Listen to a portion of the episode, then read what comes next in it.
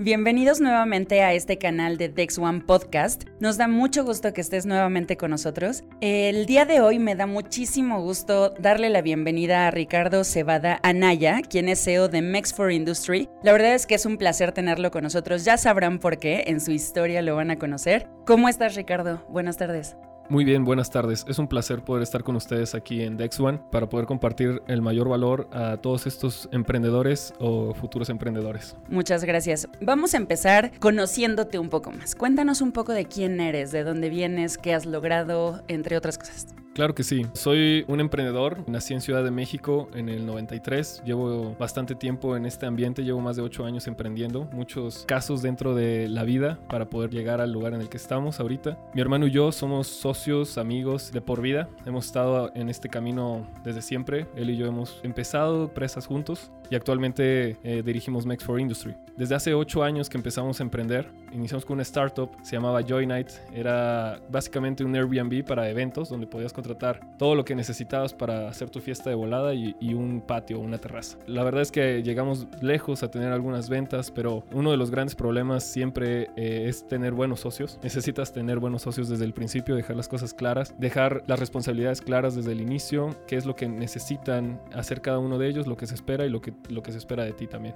para evitar problemas, porque esos fueron los problemas en esa startup. Seguimos adelante y la verdad es que el mundo del emprendimiento te lleva muy lejos. He tenido la oportunidad de estar con otras startups que empezamos que se llamaba AV Solutions, que era una microinfusora de insulina con inteligencia artificial. Hasta fuimos a South by Southwest en 2016. También he estado en Batson College, en una de las mejores universidades del mundo de emprendimiento en, en Wellesley, en Massachusetts, Estados Unidos.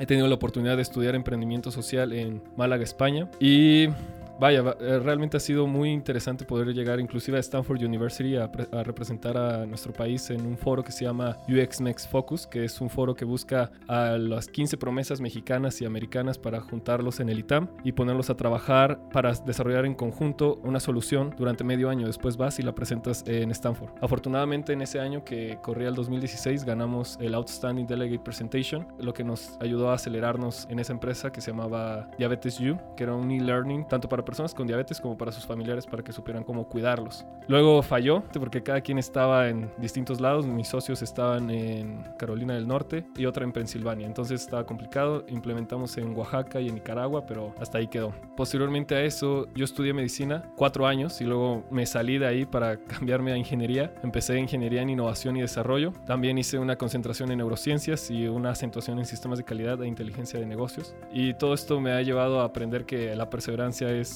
lo que se necesita para seguir adelante. En el verano de este año tuve la oportunidad de representar a una empresa para conseguir compra-venta de tecnología en Asia. Tuve el placer de estar en Tokio, en Shanghai, en Guangzhou, Macao, Kuala Lumpur, en Nueva Delhi, Mumbai, Hong Kong. Ah, y Singapur. En Singapur fue donde logré hacer varios negocios porque estuve en una feria que se llama Communication, que es la feria de tecnología más grande de Asia. Y ahí cerramos un partnership con algunas empresas para traer tecnología de IoT a México, de Internet de las Cosas. Y nada, todo esto me ha dado una perspectiva global para poder hacer mejores negocios. Nos ha llevado a construir a mi hermano y a mí Mex for Industry, que llevamos más de año y medio con este nuevo emprendimiento, que somos una aceleradora de talento en ciencia de datos. Buscamos acelerar talento para los trabajos del futuro. La ciencia de datos y las diferentes perfiles y carreras que están dentro de eso son de los perfiles más demandados en México actualmente. Entonces, eh, nuestro primer producto es un bootcamp de tres semanas donde aprendes Python, SQL y Tableau, donde preparamos a nuestros, a nuestros alumnos para poder tener un mejor trabajo eh, enfocado en análisis de datos. Invitamos expertos para que ellos den la clase.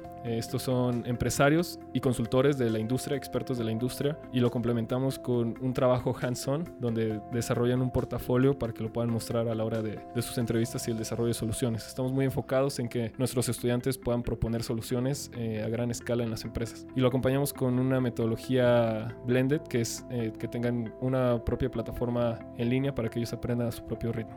Y cuéntanos un poquito más acerca de ese tercer lugar en el Global Student Entrepreneur Award, por favor.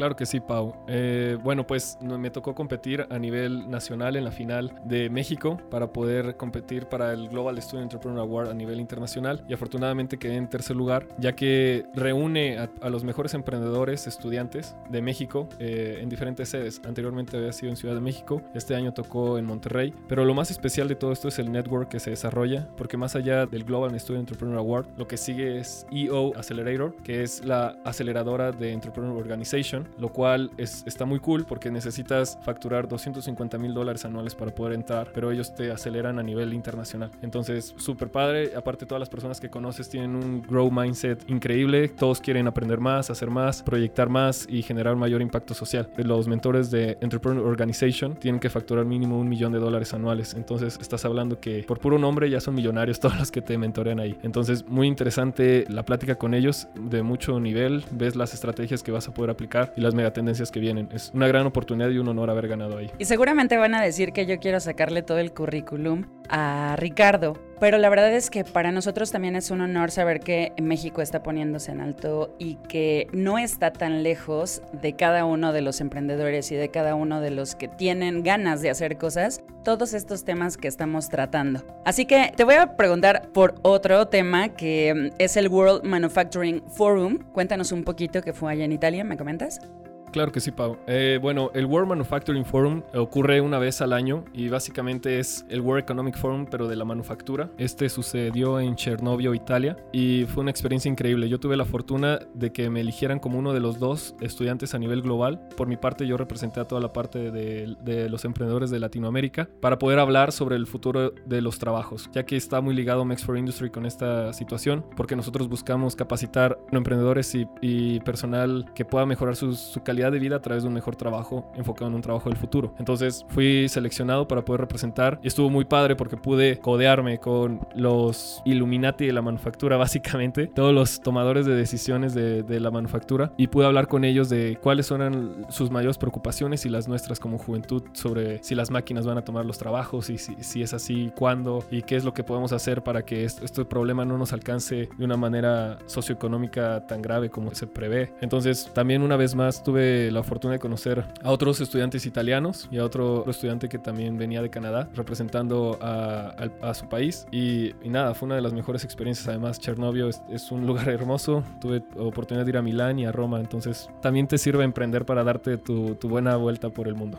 Eso está padrísimo. Paren bien la oreja porque la verdad es que aparte de todo lo que estamos escuchando de currículum, de logros, de viajes, de muchas cosas, estamos escuchando tips de cómo creces, de ya escuchamos lo de los socios que es importante elegirlos bien, la comunicación entre ellos sobre todo, la perseverancia, el crecimiento, la evolución mental que tienes que tener y seguir aprendiendo una y otra y otra vez. Te voy a hacer una pregunta un poco complicada a lo mejor de responder, pero nos hablas de muchos viajes y nos hablas de muchas cosas. Y tal vez la gente se preguntará, bueno, es que seguramente él nació millonario, ¿no? Y está haciendo todo esto porque tenía mucho dinero. ¿Qué pasó ahí? ¿Cómo fue que aceleraste este crecimiento personal? La realidad de las cosas es que mi hermano y yo venimos desde abajo. O sea, realmente mis padres nos han dado todo en cuestión de apoyo moral y siempre nos han echado la mano ahí en la búsqueda de la mejora continua, pero nunca ha habido una abundancia de recursos. Entonces, eh, esto comienza desde la preparatoria, ganamos becas para poder eh, estudiar en Prepatec, después gané otra beca, una beca crédito para, para estudiar en el TEC de Monterrey, Campus Monterrey, e igualmente como mi hermano. Y para poder hacer todos estos viajes me tuve que apalancar de un financiamiento, precisamente con Dex One, para poder hacer este viaje a Asia, que yo sabía que le iba a traer, me iba a traer grandes beneficios personales y profesionales. Realmente me abrió la mente a un mundo de posibilidades y aprendí dos cosas principales que el mundo no duerme para hacer negocios, siempre se están cerrando negocios y lo cierra gente como tú, como yo, como cualquiera de ustedes que nos está escuchando, se cierra los negocios y pueden ser negocios multimillonarios. Y la segunda cosa que aprendí es que todo depende del valor que generas más la confianza que puedes producir en la persona para poder entregar ese valor.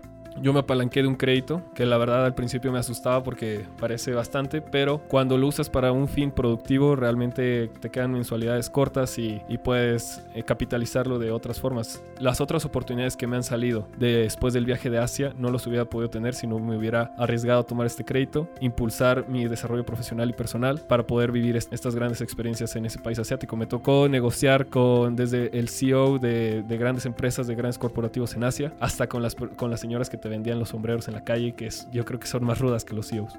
Están increíbles esas dos frases que nos acabas de dar. Por favor, anótenlas, regrésenle a este podcast, a esta entrevista y escuchen El mundo no duerme. Y todo depende del valor y la confianza que generas. Ahora, ya nos contaste acerca de Mex for Industry, qué es y todo eso, pero ¿nos puedes contar cuáles son los retos que te encontraste en ese camino para facilitar sobre todo la venta hacia tus clientes? Claro, eh, bueno, para los clientes, mientras más, sea, más fácil sea la forma de, de pago, más fácil van a pagar. Porque si les pones, esto es muy obvio, suena muy obvio, pero si les pones trabas para hacer el pago, es muy probable que se pierdan y, ya, no, ya no generen el pago. Entonces ya no generaste esa venta. Lo que buscamos hacer por Mex for Industry es generar la mayor cantidad de canales de venta y de pago para que la gente no se eche para atrás cuando ya decidieron hacer la compra. Entonces tenemos desde pagos en Oxo, bueno, a la cuenta de la empresa, tenemos eh, pago por Moneypool, pago por PayPal, pago por, por Spay y, y nada, todo eso facilita a nuestros clientes, porque como tenemos un amplio rango de clientes desde, desde estudiantes que están en sus últimos años de universidad, son más digitales, hasta nuestro estudiante más grande tiene 54 años. Entonces necesitamos un, abanico de posibilidades de pago que les sirva a todos ellos, porque a lo mejor la persona de 54 años no está acostumbrado a una transferencia por Moneypool, pero un chavo ya tiene abierta esa cuenta y le facilita todo. Por otro lado, los otros, las personas más grandes pueden hacer una, un pago directo al banco y eso se les hace más confiable inclusive. Sobre todo porque estamos hablando de montos altos, no vendes cosas baratas, no son cosas inmediatas que aquí traigo cambio y aquí te lo pago, ¿no? Sino son montos altos porque son servicios de alto valor. Sí, claro, y como estamos hablando de, un servicio de alto valor enfocado en educación, muchas veces lo paga la empresa porque entra como capacitación. Entonces también necesitamos este tipo de vías fáciles para que se haga inclusive una facturación más rápida. Tenemos también nuestra metodología para la facturación rápida y, y vaya, nos ha funcionado hasta ahorita.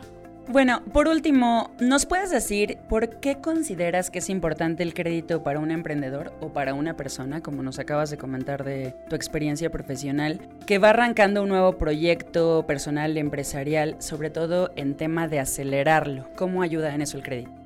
Claro que sí. Yo soy un fiel creyente de que un crédito bien, bien aprovechado, un crédito enfocado en un proyecto productivo, va a acelerar tu crecimiento y al acelerar tu crecimiento generas mayores ventas y al generar mayores ventas pagas más rápido ese crédito y se hace un círculo virtuoso. Ahora necesitas ser muy consciente de que el crédito también es una responsabilidad. Es, un producto, pero te genera una responsabilidad de pago. Entonces, lo bueno también es que te genera un impulso inherente de, de trabajar más porque tienes esa deuda a cubrir. Entonces, yo he usado el crédito en cuestiones personales y profesionales. En cuestiones personales lo he usado para mi educación, también para, para el viaje a Asia y también para apalancamiento de la empresa, para compra de, equipos de cómputo y para poder mejorar el, eh, nuestro performance, para poder crear más valor más rápido. Y existe siempre un costo de oportunidad. El costo de oportunidad significa que, ¿qué es lo que dejas de ganar porque haces una u otra cosa? Pónganse a pensar cuánto pierden si no ejercen esta oportunidad, este, este brazo financiero que les puede ayudar a apalancar su aceleración en su negocio. Piensen cuánto estarían perdiendo si no lo hacen. Ricardo, ¿el tiempo es dinero?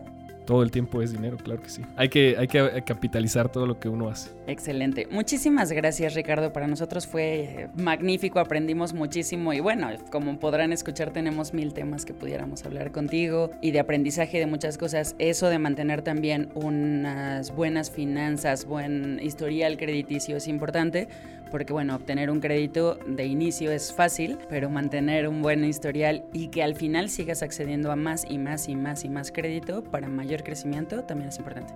Claro que sí. Y antes de despedirnos, me gustaría invitarlos a que nos sigan en redes sociales y en nuestra página de internet. Estamos como MEX4Industry y la página es mex4industry.com. También les voy a dar mi teléfono celular, WhatsApp. Pueden eh, escribirme al 81 16 12 9966. Y por supuesto que en la descripción de esta entrevista les vamos a dejar también los datos de Mex4Industry para que no se pierdan en la web y puedan encontrarlos fácilmente. Sigan más contenidos en dex1.mx, Apple Podcast y Spotify. Muchas gracias, Ricardo. Muchas gracias, Pau. Un gusto. Hasta la próxima.